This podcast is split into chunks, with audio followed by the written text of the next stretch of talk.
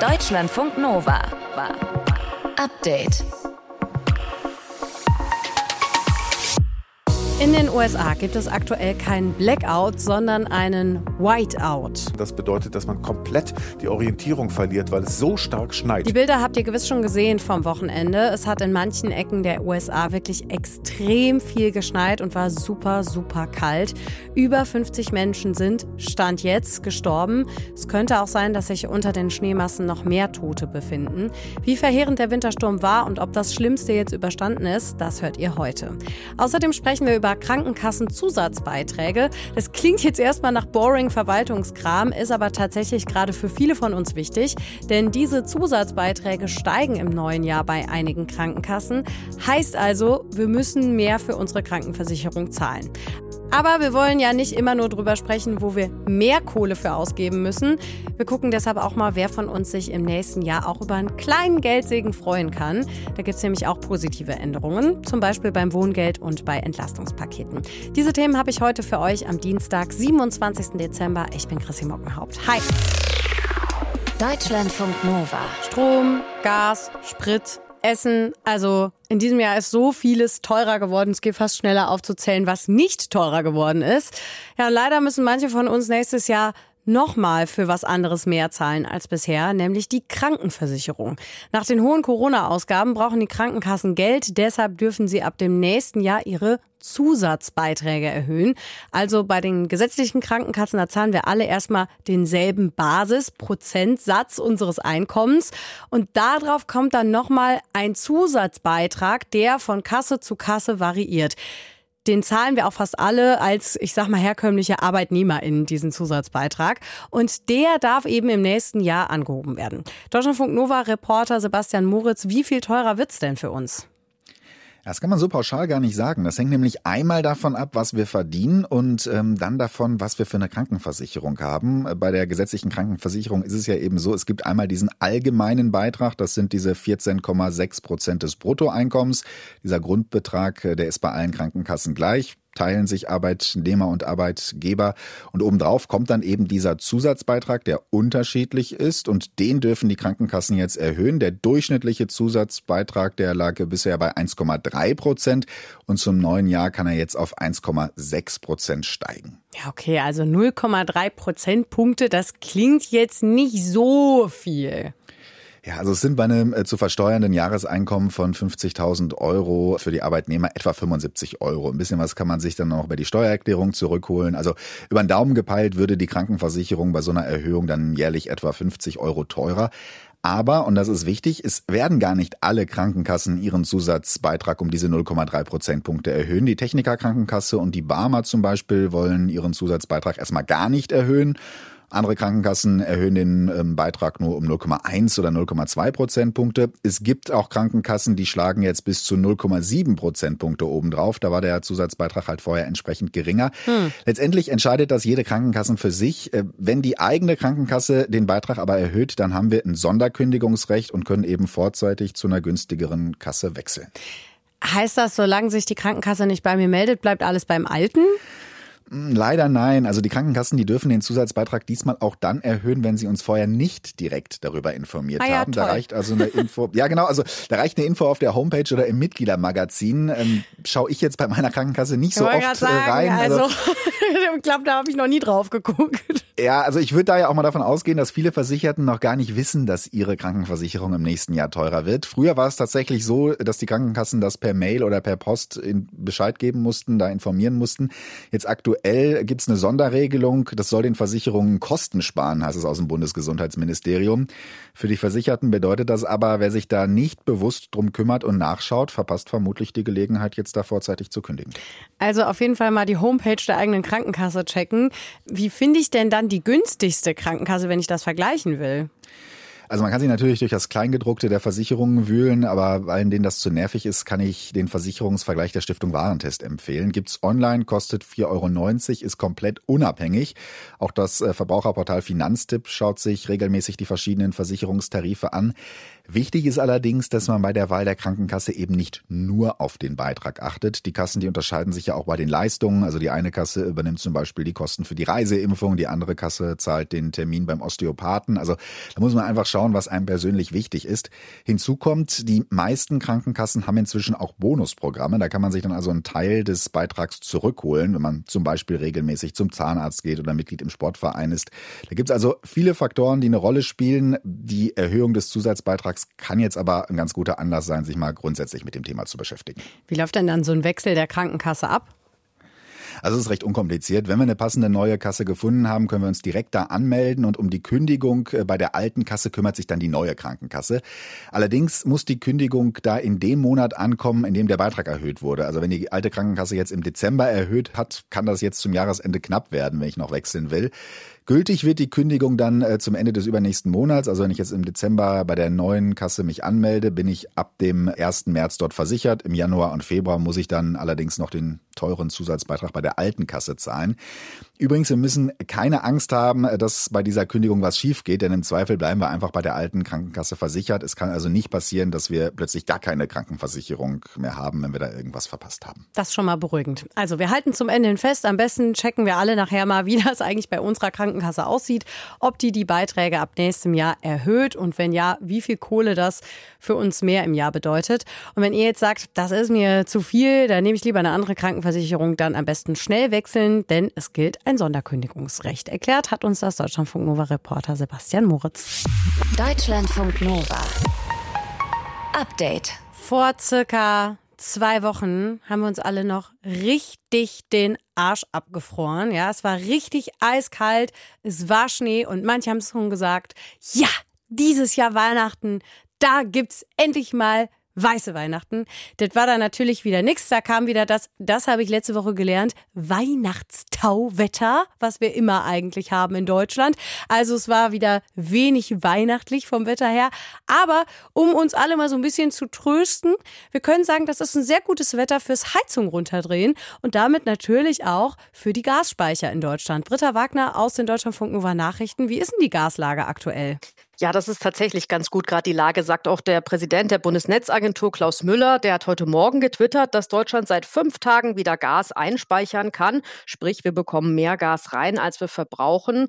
Nach den letzten Daten vom Europäischen Gasspeicherverband ist der Speicherstand der deutschen Gasspeicher in der Nacht vom ersten auf den zweiten Weihnachtstag um knapp ein halbes Prozent angestiegen. Das sind jetzt Daten von Weihnachten, weil es da immer so ein bisschen Zeitverzögerung gibt. Aber nachdem es jetzt gestern auch nicht so kalt war, könnte das in ungefähr so geblieben geblieben sein oder vielleicht ist sogar noch ein bisschen Gas draufgekommen. Derzeit liegt dann der Speicherstand der deutschen Gasspeicher bei circa 88 Prozent der maximalen Menge. Das ist ein bisschen mehr als im Durchschnitt der letzten Jahre um diese Zeit. Aber ist denn jetzt der mildere Winter oder das mildere Wetter jetzt aktuell der einzige Grund? Nein, der Bundesnetzagentur-Chef Müller hat getwittert, dass es mehrere Gründe gibt. Einerseits tatsächlich das wärmere Wetter und damit auch der niedrigere Verbrauch. Aber es habe auch geholfen, dass es mehr Wind gab. So konnten nämlich die Windparks mehr Strom erzeugen und dann musste weniger Gas für Strom verstromt werden. Und es hat sich laut Müller auch noch dazu positiv ausgewirkt, dass Deutschland weniger Energie nach Frankreich exportieren musste. Frankreich hatte zuletzt ja Probleme mit seinen Atomkraftwerken und brauchte daher Stromimporte. Jetzt sind aber viele französische AKW wieder am Netz und die brauchen keine Importe mehr. Heißt also insgesamt gute Nachrichten beim Gas. Ja, wenn jetzt nicht noch so eine richtig krasse Kältewelle kommt, dann scheint es diesen Winter wirklich gut auszusehen, dass wir keine Gasnotlage bekommen. Denn volle Speicher reichen nämlich für etwa drei Monate. Und man darf nicht vergessen, Deutschland bekommt ja jetzt allmählich auch das erste LNG-Gas geliefert über diese neuen Flüssiggasterminals, die ja jetzt so schnell gebaut worden sind. Und die Entspannung sieht man auch bei den Marktpreisen. Gas ist nämlich inzwischen nicht mehr so teuer wie noch im Sommer. Als Russland die Gaslieferung gestoppt hatte, sind die Preise richtig in die Höhe geschossen. Wenn man sich so einen wichtigen europäischen Börsenpreis für Gas anschaut, lag der damals bei fast 350 Euro pro Megawattstunde Gas. Jetzt sind es nur noch rund 80 Euro, also ist deutlich runtergegangen. Aber Gas ist trotzdem nicht wieder so billig wie früher. 2020 lag nämlich dieser Preis noch bei 20 Euro. Also das heißt, es gibt noch keine komplette Entwarnung. Nein, leider nicht ganz. Also die Bundesnetzagentur hält die Lage auf dem Gasmarkt insgesamt mit Stand heute zwar für stabil, aber angespannt. Deswegen gilt auch weiter der Aufruf, Gas zu sparen. Da ist die Idee, schon für den nächsten Winter vorzusorgen. Denn dass wir gerade so viel Gas in den Speichern haben, liegt daran, dass wir im Sommer noch so viel russisches Gas einspeichern konnten. Dass wir im nächsten Sommer aber noch beziehungsweise wieder russisches Gas bekommen, ist sehr fraglich. Und da ist es natürlich dann besser, wenn die Gasspeicher über den Winter möglichst wenig geleert werden werden. Da muss man nämlich auch nichts mehr nachpumpen. Hm. Warmes Weihnachtswetter heißt weniger heizen und das hat den Gasspeichern in Deutschland gut getan, auch wenn es noch keine komplette Entwarnung gibt, weil der nächste Winter natürlich auch noch kommt. Die Lage hat uns Britta Wagner aus den Deutschlandfunk Nova Nachrichten zusammengefasst. Deutschlandfunk Nova. Update. Es gibt auch Good News mit Blick auf 2023. Es gibt nämlich eine ganze Reihe staatliche Unterstützungen, die die ganzen gestiegenen Preise und Ausgaben ein bisschen zumindest abmildern sollen, die viele von uns ja aktuell sehr belasten. Verena von Keitz aus unserem Deutschlandfunk Nova Team, du hast diese Maßnahmen nochmal für uns zusammengefasst. Fangen wir mal an beim Thema Miete und Wohnkosten. Was gibt's denn da? Also da ist gut zu wissen, ab dem 1. Januar 2023 können viel mehr Menschen Wohngeld beantragen als bisher. Nämlich bis zu zwei Millionen Menschen sollen das erhalten können. Im Moment sind es nur gut 600.000. Die Einkommensgrenze wird nämlich angehoben, also wie viel du maximal an monatlichem Einkommen haben darfst, um auch einen Anspruch auf Wohngeld anmelden zu dürfen. Allerdings muss man sich das jetzt nicht als festen einheitlichen Betrag vorstellen, sondern es wird berechnet, ob das, was du verdienst, quasi zu wenig ist, um deine Wohnung zu finanzieren. Das hängt natürlich sehr stark davon ab, wie teuer deine Wohnung ist und wo du wohnst. Und wenn das so ist, dann bekommst du Wohngeld und damit hast du in einer Stadt mit sehr hohen Mieten wie München oder Hamburg zum Beispiel wahrscheinlich bessere Chancen, Wohngeld zu bekommen, als in einer Kleinstadt mit niedrigen Mieten. Hm, und woher weiß ich jetzt, ob ich berechtigt bin? Also es gibt jetzt schon Wohngeldrechner im Netz, die ausrechnen können, ob du in diesem Bereich fällst und wie hoch das Wohngeld sein könnte. Zum Beispiel auf der Seite des Bundesministeriums für Wohnen, Stadtentwicklung und Bauwesen. Den Antrag selbst, den stellst du dann aber bei deiner Wohngeldstelle in deiner Kommune. Und die Verbraucherzentrale rät, den Antrag wirklich so schnell wie möglich zu stellen, weil das Geld erst ab dem Tag des, der Antragstellung gezahlt werden kann. Und je länger du das rauszögerst, umso später bekommst du es dann halt. Außerdem wird empfohlen, dass man am besten persönlich mit dem Antrag irgendwie zum Amt geht, äh, weil dann auch gleich direkt geklärt werden kann, ob zum Beispiel noch Unterlagen fehlen oder so. Mm, da würde ich mal damit rechnen, das könnte voll werden auf dem Amt im Januar. Ähm, was gibt es denn noch für Zahlungen, die zum Beispiel die gestiegenen Heiz- und Stromkosten abmildern sollen? Es steht ja noch eine Einmalzahlung aus für dieses Jahr. Die bekommen Menschen, die jetzt schon Wohngeld bezogen haben seit September. Und auch Studierende und Auszubildende, die BAföG kriegen oder Ausbildungsförderung, äh, für die äh, stehen auch noch 345 Euro im Raum an so einer Energieförderung. Das muss man auch nicht beantragen. Allerdings wird diese Einmalzahlung wohl doch erst 2023 im Januar oder Februar ausgezahlt. Das äh, schreibt die Zeitung Die Zeit. Und für Studis und Azubis gibt es aber auch für das nächste Jahr eine weitere Energiekostenpauschale. Das sind dann einmalig 200 Euro, wirklich für alle Studierenden und alle Azubis. Äh, die muss bis zum 30. September 2023 beantragt werden. Und für die Anträge werden derzeit noch entsprechende digitale Plattformen entwickelt, damit man dann den Antrag auch stellen kann. Und dann gibt es ja auch noch die Strom- und Gaspreisbremsen. Ja, die sorgen ja dafür, dass du für 80 Prozent dessen, was du im Vorjahr verbraucht hast, nicht mehr bezahlen musst als 40 Cent pro Kilowattstunde Strom, mehr als 12 Cent pro Kilowattstunde Gas und nicht mehr als 9,5 Cent pro Kilowatt äh, Fernwärme, auch wenn dein Versorger äh, grundsätzlich mehr verlangt. Aber für alles, was du darüber hinaus verbrauchst, da musst du dann die, den teuren Marktpreis zahlen.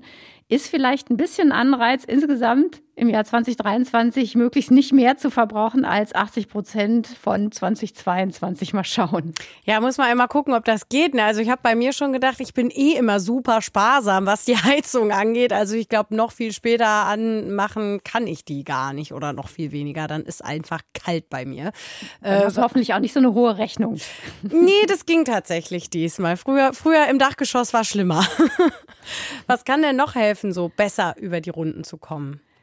Also es ist eine Kleinigkeit, die aber vielleicht auch noch was ausmacht. Die Mietkosten könnten etwas geringer werden, dadurch, dass 2023 die VermieterInnen an der Klimaabgabe fürs Heizen beteiligt werden.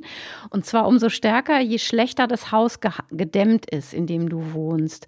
Und außerdem gibt es für Familie mehr Kindergeld, nämlich für jedes Kind jetzt immer sofort 250 Euro pro Monat. Das war vorher beim ersten, auch beim zweiten Kind weniger Geld. Und für alle, die eine Steuererklärung machen und abgeben, da können die ein paar mehr Sachen geltend machen. Zum Beispiel Homeoffice. Ne? Wer viel im Homeoffice arbeitet, der darf ab 2023 insgesamt 210 Tage mit je 6 Euro angeben. Und bisher waren es nur 5 Euro für maximal 120 Tage. Das ist also quasi doppelt so viel. Ja, das ist doch auch schon mal was. Welche Regelungen kommen 2023, die finanzielle Unterstützung und Entlastung für uns parat haben, um besser klarzukommen mit den hohen Preisen für Energie und so weiter? Infos dazu gab es bei Deutschlandfunk Nova von Verena von Keitz. Deutschlandfunk Nova. Update. Weiße Weihnachten gab es bei uns dieses Jahr ja mal wieder nicht. In Teilen der USA dagegen gab es über die Weihnachtstage so viel Schnee, dass sich wahrscheinlich niemand mehr darüber gefreut hat. Vor allem in der Osthälfte der USA gab es Schneestürme und extreme Kälte mit Temperaturen im zweistelligen Minusbereich. Über 50 Menschen sind wegen der Kälte gestorben. Es gab Stromausfälle und mehr als 15.000 Inlandsflüge sind gestrichen worden. Auch die Straßen sind teilweise überhaupt nicht mehr befahrbar gewesen. Es wurde teils sogar ein Fahrverbot verhängt, weil im Ernstfall auch die Rettungskräfte eben überhaupt nicht mehr durchgekommen sind, um zum Beispiel Menschen zu retten, die mit ihrem Auto irgendwo festgesteckt haben. Wie die Wetterlage aktuell in den USA ist, darüber spreche ich jetzt mit unserem Korrespondenten in Washington, Sebastian Hesse. Hi. Hallo. Wie bist du denn heute Morgen überhaupt zur Arbeit gekommen? Ja, ganz easy, weil ich lebe ja in Washington DC, beziehungsweise bei Washington DC, bin aber heute Morgen hier ins Büro gefahren in den Stadtteil Georgetown. Und wenn ich jetzt aus dem Fenster gucke, da sieht es aus wie eigentlich jedes Jahr um diese Jahreszeit. Wir haben blauen Himmel, Sonnenschein und hatten das auch die ganzen letzten Tage.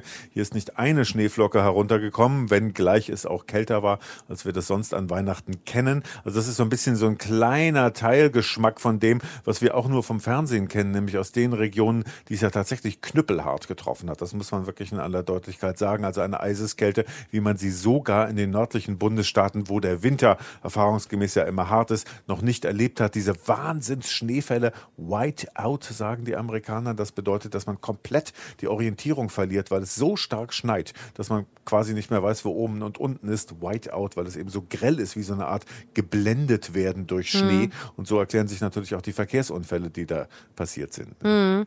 Also jetzt äh, bist du nicht betroffen, gut für dich, aber einige einige Bundesstaaten der USA ja schon. Äh, kann man da schon irgendwie eine erste Bilanz ziehen, wie verheerend die Auswirkungen sind? Ja, wir brauchen nur mal in den äh, Erie County zu gucken. Das ist ein Landkreis im Upstate New York, also an der kanadischen Grenze. Kennt vielleicht der eine oder andere durch die Niagara-Fälle. Das ist sozusagen das Epizentrum des Ganzen, wo es wirklich am aller, aller härtesten zugegangen ist. Also in der Großstadt Buffalo, die hat ungefähr 250.000 Einwohner, sind bis jetzt, also bis zu diesem Moment, wo wir beiden sprechen, viele der Straßen noch völlig unpassierbar. Das ist eine geschlossene Schneedecke, aber in über einen Meter Höhe. Das heißt, die deckt beispielsweise auch Autos ab, die an den Straßenrändern geparkt sind. Und es gibt natürlich schon Spekulationen darüber, ob da nicht vielleicht auch der eine oder andere noch im Auto eingeschlossen sein mag. Es sind auch Rettungskräfte natürlich im Einsatz, um zu gucken, dass sie die Menschen möglicherweise doch noch äh, einigermaßen unbeschadet aus dieser entsetzlichen Lage befreien können. Hm, ich habe auch schon gehört, dass da auch schon tatsächlich mehrere Menschen in ihren Autos erfroren ja. sind, ne? weil die ja. wirklich eingeschneit waren und auch eben niemand mehr durchkam, um die da aus dem Schnee rauszubuddeln. Ähm, wie gehen denn die Menschen ansonsten so mit dem Wetter um? Also ich habe da irgendwie so, so krasse Hamster-Szenarien vor mir von leeren Supermärkten, weil die Leute alles schon mal vorher gehortet haben. Ja, also insgesamt haben sich die Leute doch erstaunlich gut gehalten, auch an die Vorwarnungen. Also es hat ja hier landesweit um die 50 Tote gegeben und das sind natürlich alles Einzelschicksale, die es zu betrauern gilt, fürchterliche Tragödien, die sich da abgespielt haben. Aber die Zahlen sind doch, wenn man sie ins Verhältnis rückt, einigermaßen niedrig geblieben. Denn hier in den USA, in diesem Riesenland, gibt es statistisch jeden Tag ungefähr 10 Verkehrstote. Und diese 50 Toten durch dieses Unwetter haben sich auch alle bei Verkehrsunfällen leider und tragischerweise ereignet. Warum waren es nur so wenige? Wenige, weil die Menschen die Warnungen ernst genommen haben, weil sie sich tatsächlich auch rechtzeitig mit Lebensmitteln eingedeckt haben, zu Hause geblieben sind und nicht gefahren sind. Auch da, wo es eben Fahrverbote gegeben haben. Das hast du ja eben auch schon zu Recht erwähnt. Hm. Vielleicht noch ganz kurz zum Schluss. Wie sehen denn so die Vorhersagen aus? Ist das Schlimmste jetzt überstanden? Ja, also ich würde sagen schon. Ja, jetzt beginnen die Aufräumarbeiten nicht. Also Buffalo muss freigeschaufelt werden vom Schnee. Da sind jetzt auch äh, Helfer der Katastrophenschutzbehörde hier aus Washington, also Bundesbehörden, mit im Einsatz. Äh, es sind auch dramatische Szenen im Süden des Landes, wo es zwar nicht geschneit hat, aber eben Kältetemperaturen aufgetreten sind, die man dort gar nicht kennt. Nicht? Das sind ja also warme Regionen, die jetzt äh, überhaupt nicht vorbereitet sind auf den Umgang mit solchen Minusgraden. Aber es ist milder geworden. Das äh, Sturmtief Elliott ist abgezogen auf kanadisches Terrain und es kommt Warmluft von den Rocky Mountains. Also das Schlimmste ist in jedem Fall überstanden. Sagt unser Reporter in den USA Sebastian Hesse zu dem ja, krassen Wintersturm, der da gerade übers Land fegt. Deutschlandfunk Nova. Update. Immer Montag bis Freitag auf deutschlandfunknova.de und überall, wo es Podcasts gibt. Deutschlandfunk Nova.